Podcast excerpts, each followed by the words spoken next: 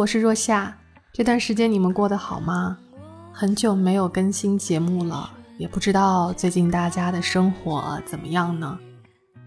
在过去断断续续的时间里面，通过声音的这样的一种表达方式，我们彼此陪伴了挺长的一段时光。其实，在没有出节目的时间里，我一直在思考，时时刻刻之后应该以怎样的一种形式呈现怎样的内容，然后继续做下去呢？因为我自己在过去几年当中还发生了蛮多的变化。嗯，我换了工作。跳槽到了一家我蛮喜欢的公司，但是随之而来的就是倍增的 工作量和倍增的压力、焦虑。我经历了一段时间的内心比较失序的一段时间，就整个人的状态不太好，自己也调整了很长的时间。我通过大概三年的时间。有把自己调整到了目前这个阶段相对来说平衡的一个稳定的状态，所以呢，我也在想，是时候回到时时刻刻当中了。之后呢，会以一种全新的方式继续在声音当中陪伴大家，和大家做朋友。在后续的节目当中，我希望能够有更多的声音，不同的声音加入进来。那以后的时时刻刻，希望我依然在这里和你们走过将来的未知的时间。猪猪先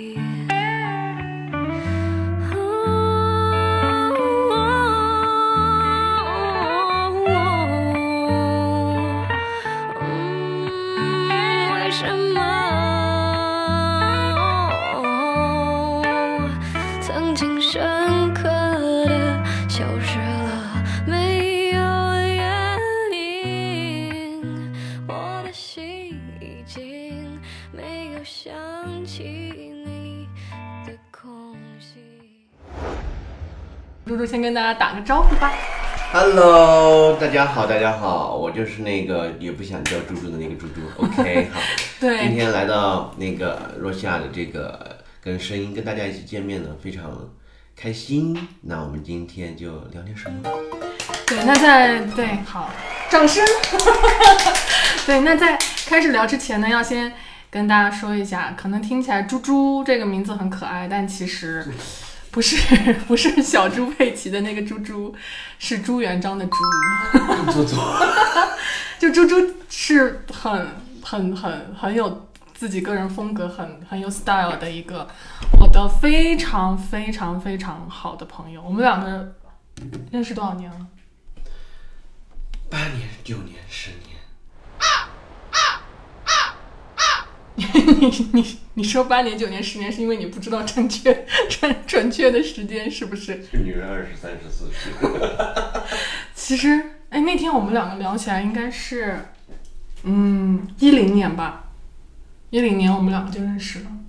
你想不想？一零年吗？对，一零年就认识了。对，不知道大家，嗯，在你们的生活当中，或者说在更大的维度说，生命当中有没有这样很长很长很长时间的？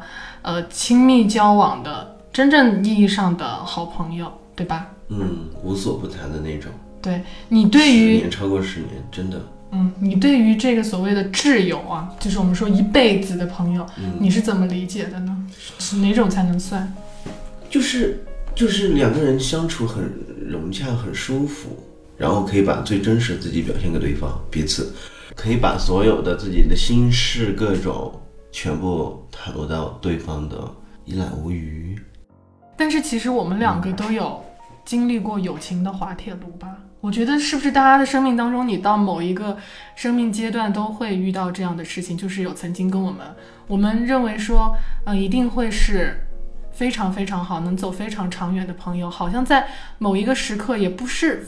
真的有什么特别特别大的具体的事件什么问题，然后大家就忽然分道扬镳，很正常，这个事情很正常的。对，对，因为你一定要会经历到两个人那种各自的生活也好，还是出现了什么问题，然后一定会遭遇到那个朋友之间的一些，比如说啊、人到了人生的那个分岔路了，然后各自走啊，怎么样，然后联系少，各种各种。但是我觉得这个应该是两个人相处之间最小最小的问题了，最小的问题了。我觉得我们两个是那种，就是不管经历了什么怎么样，然后这么多年都是像这样过来的呀。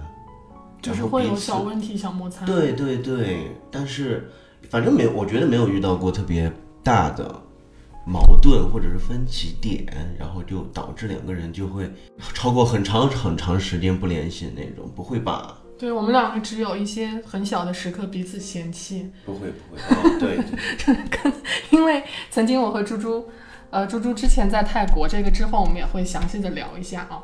就是之前猪猪在泰国工作生活的时候呢，我去找他玩了一段时间，然后不是说其实看两个人真的能不能磨合，能不能相处，就一定要一起旅行嘛。然后其实，在那个过程中，后面我有问很很诚心的问猪猪一个问题，就是已经旅程快结束，我问他说：“你觉得如果我们是恋人，我们能一起过日子吗？”然后你记得当时你怎么回答的吗？不可能，因为哎呀，不是说是。因但是我跟你说，但是有你有没有发现，那经过那趟旅行以后，更加确定了我们两个之间的这种关系，还有那种精神契合度更深。经过那次旅行，我是觉得我们两个关系一下就升升升华到了另外一个一个层面。嗯，大家可能都会有一种困惑，就是我们刚刚我开启这个这个问题的时候，就是那如果有曾经你相处的非常好的朋友，如果你们突然走不下去了，你会怎么去面对这件事情呢？因为我们都面对过嘛，对吧？看人生的每个阶段，你需要的需求点是什么？其实有些朋友是走着走着就丢了，或者怎么样。我觉得可能双方都没有错，嗯，哦、对，就是你到了那个时间点，然后大家就两个人就觉得各种不合适。我觉得跟谈恋爱也是一样的，嗯，有相似的地方，嗯，嗯所以就大家就各自走各自的，互不打扰，但是还是希望彼此是很好的，希望对方的生活是很。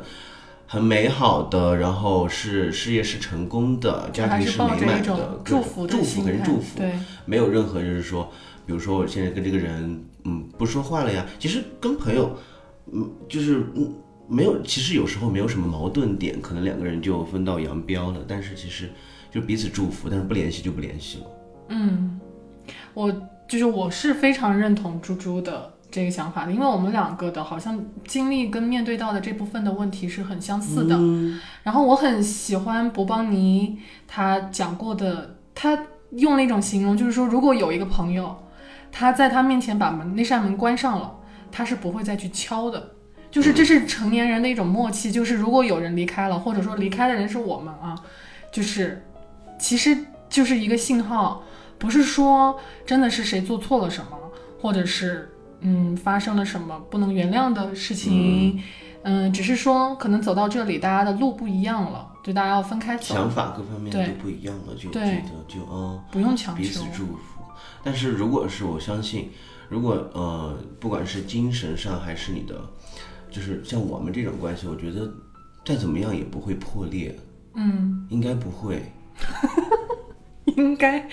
呃，我觉得不会啊。猪猪这一瞬间狠狠的用他的眼睛瞪着我。不是，所以接下来我们就是要聊到的 这个今天的主题就是可能是三十加，反正大家都透露年纪了嘛，就就是真是可以聊的嘛，就是反正就是 可以聊。啊、因为我觉得三十岁以后，不管是呃现在的我们的朋友们，还有听众们，就是有没有三十岁或者三十岁加的，我觉得都会自然淘汰一批，或者是说走掉、丢掉一些朋友。嗯，哦，但是剩下来的，我觉得你就算到四十岁、五十岁，可能都就是这些人了，他更稳定了。就这几个了。对，嗯，那先想问一下猪猪，你迈入三十加，就不是说三十出头、三十一二哇，这个已经要坦白到已经是多少岁了？就三十加是真的，加奔奔四四了，对。已经奔四了。对，那你迈入这个年纪，对于你来说，你觉得和二十多岁最不一样的地方在哪里？就是想稳定。嗯，稳定这个词，我觉得三十加的人是太形容太能共太能共鸣了，对，因为吧？就是年年年少轻狂的时候，就每个人都有，对不对？然后现在对于生活、感情，还有包括呃所有的工作呀，然后反正整个生活你都希望稳稳定定的，嗯，朝着一个就没有太大的期望，说是一定会要什么特别好的变化或者怎么样，但是就也不想倒退嘛，就是希望整个生活都是稳稳定定的，然后。也能够找到一个人，或者是现在这个人，你也希望他跟你在一起是朝着稳定，然后生活去。嗯，我们二十多岁的时候就认识了，我们那个时候从来没有讲过这个词，记得吗？二十多岁没有想过稳定啊，就是你我们两个都是彼此过来的。二十多岁是什么样子？大家都那各种奔波，各种。我们二十多岁最崇尚的就是。很热烈，很很能折腾，对感情很热烈，然后对工作有轰轰烈烈，很好的憧憬，然后想到什么就就撸撸袖子就去换啊，去干啊，就是冲劲蛮大。但是现在考虑的因素更多，就是觉得好像是风险越来越大，嗯，就不想去过多的去挑战一些好像跟自身现在沉淀下来这种能力不匹配的事情，嗯，还有包括。呃，选择对象也是生活各各方各面吧，反正对，都渴望稳定。不知道大家就是迈入三十加这个年纪，如果有这一部分嗯年龄层的听众，你们跟我们感觉是不是一样的？确实，我刚刚听猪猪说的时候，我就在回想我二十多岁的时候，我们从来没有想过什么要稳定。而且有个词，我们在三十加以后聊到的、提及的那个频率特别高，叫现实。哦，非常现实。然后曾经猪猪也很困惑的问我说：“嗯，你你有想过你有天会那么现实吗？”然后当时好像觉得这个词带有一些贬义啊。但是其实我们现在来看，它现实它就是一个很客观的一个中性词，非常客观。它就是一种合理的存在。什么是现实？好像你要成长到了一定的年纪。啊，你要经历过了一些事情，你你的那个所有的体验经历累加到那个程度之后，好像才会有的一种认识，就是什么是现实，面对现实是什么意思，好像我们才真的理解。就他也不悲观，就是他他也不丧，他就是很真实啊。对，嗯。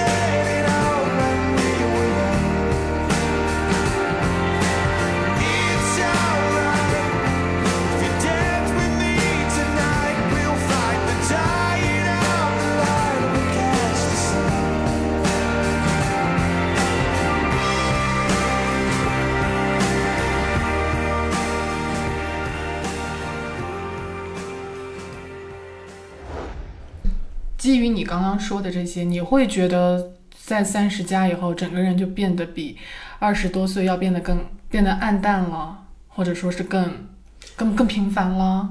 也没有吧，嗯，我觉得反而就是你多了这重考虑以后，嗯，你的人生可能会，呃，在以前你的这些经验也好，这些就是比如说拿我自己个人的故事来说的话，就是作为一种加持的部分。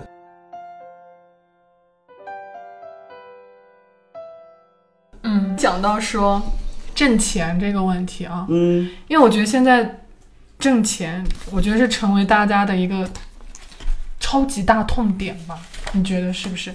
因为呃，就这几年国家大环境经济也不是特别好，然后大家的工作啊，可能在这些年也有很很很多的变动，出现了非常多的不确定性。然后其实大家的生活都在本身就已经不容易的那个基础上变得更加不容易了。那这也是我们今天其实蛮想跟大家聊一下的，我们对于工作就是这样一个话题有一个小小的展开吧。你喜欢你的工作是吧？我喜我喜欢的，我不喜欢。你这工作就是以前你跟我说你喜欢的呀，你是干皮了对不对？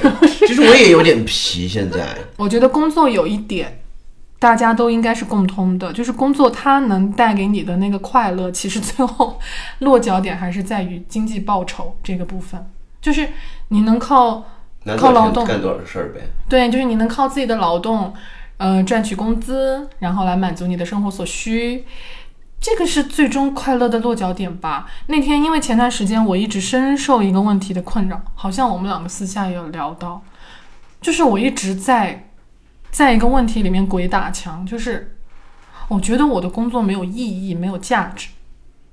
我觉得在工作里面渐渐丧失价值感和意义感是非常非常普遍、非常普通的一个现象了。太普通了，所有对人非常 normal 这件事情。对，甚至我觉得，甚至会有一些更比我呃，就是醒目的、清醒的更早的人会说：“你为什么要在工作里面去追求价值感和意义感呢？这个东西本身就是不存在的。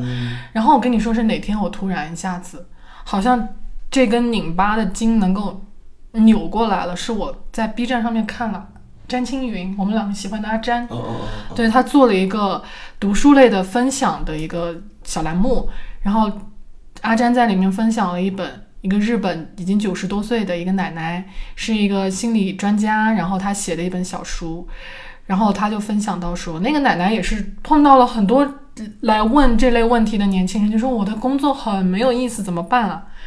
然后那个奶奶呢，就跟他们说。这个不是最正常的事情吗？工作本身没有没有意义，没有价值，这个不是最平常的事情吗？是你觉得这个是问题，它才成为问题。嗯，对，就是你需要和你觉得工作是要有意义的这个部分去和解，才是问题所在。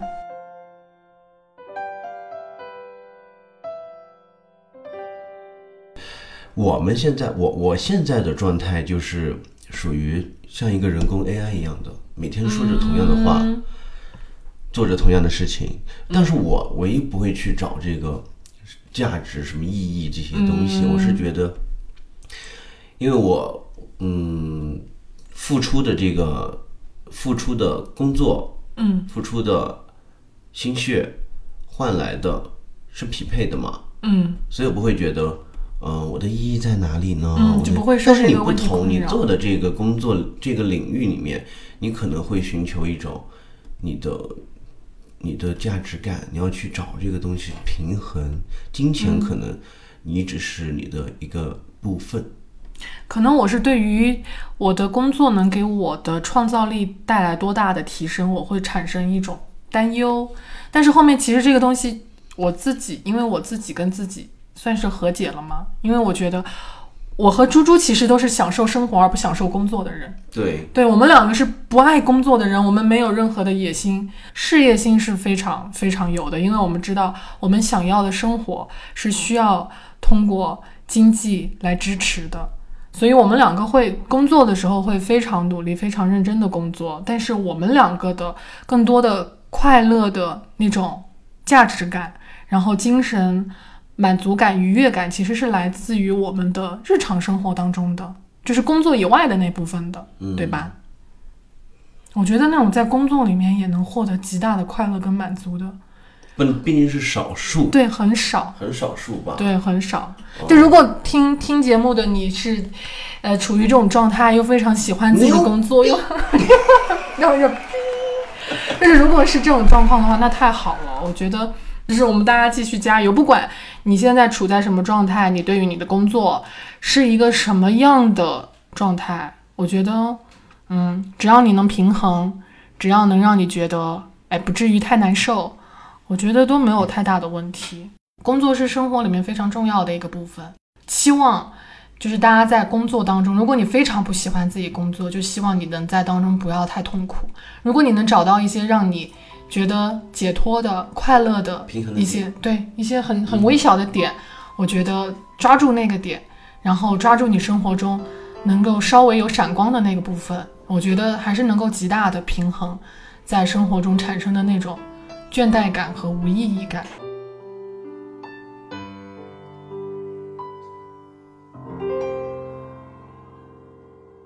那今天我们第一期的分享差不多到这里就结束啦。下一期，猪猪反正之后都会作为一个常驻的嘉宾来和我一起跟大家一起聊聊天。嗯，那我们就下期节目再见喽。Bye 拜拜 everybody，想你们。過去十八歲沒帶錶，不過有時間。夠我沒有後顧，野性貪玩。霎眼廿七歲，時日無多方，不敢偷懒。宏願仲未了，奮鬥總不太晚。然後突然今秋，望望身邊應該有已尽有，我的美酒、跑車、相機、金表也講究，直到世間個個也妒忌，仍不怎麼富有。用我尚有換我沒有，其實已用盡所擁有。曾付出幾多心跳，來換取一堆堆的发票，人值得命中减少几秒，多买一只表，秒速捉得紧了，而皮肤竟偷偷松了，为何用到尽了，至知那样紧要。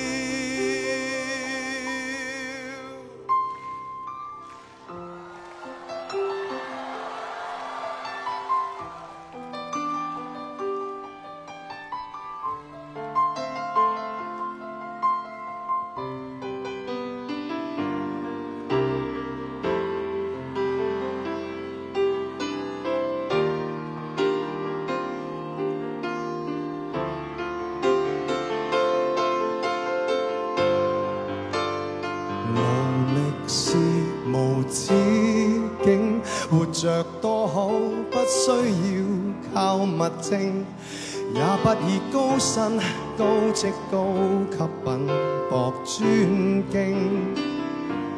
就算博到伯爵那地位和小邦的雋永。卖了任性，日拼夜拼，忘掉了为什么高兴。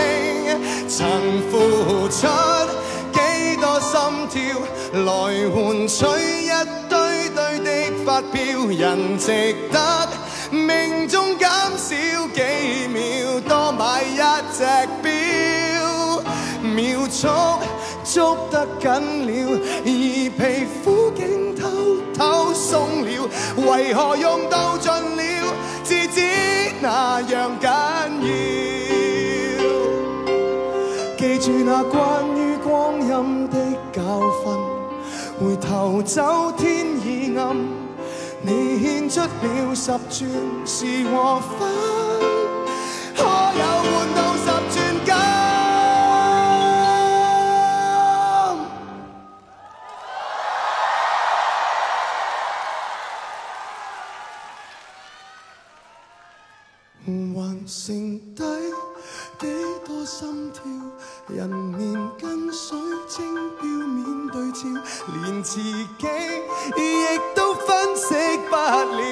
得到多与少，也许真的疯了，那个倒影多么可笑，灵魂若变卖了，上链也没心跳。银或金都不紧要，谁做机心一样了，计划了，照做了，得到了，間卻太少。No no no no，還剩低幾多心跳，還在數，趕不及了。昂貴是這刻。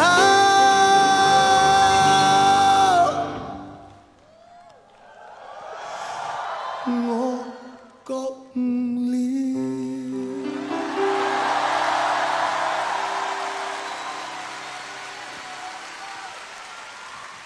在時計裏看破一生。